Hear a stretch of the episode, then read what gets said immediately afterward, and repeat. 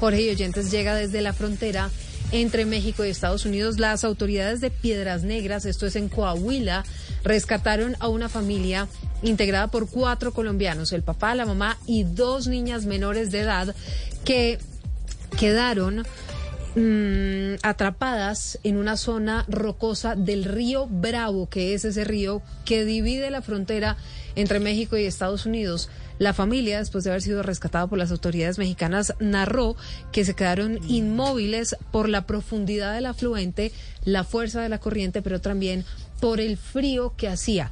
Fueron trasladados a un hospital con hipotermia. Jorge, le voy a dar una cifra.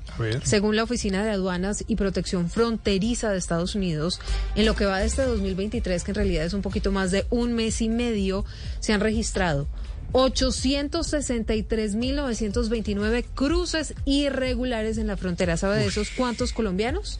51.984. Eso es una cifra tremendamente alarmante. Hace una semana les contábamos también la historia de un joven de 19 años, caleño, Juan Pablo Montoya, que salió hacia México y las autoridades encontraron su cuerpo después de haber muerto también intentando cruzar el río Bravo en la frontera entre México y Estados Unidos, lo que por supuesto, les hace un llamado a todos los migrantes que seguramente en eh, estado de desesperación intentan llegar a Estados Unidos buscando una vida mejor, pero arriesgan su vida, arriesgan las de sus familias y terminan ocurriendo casos como los que les acabo de contar.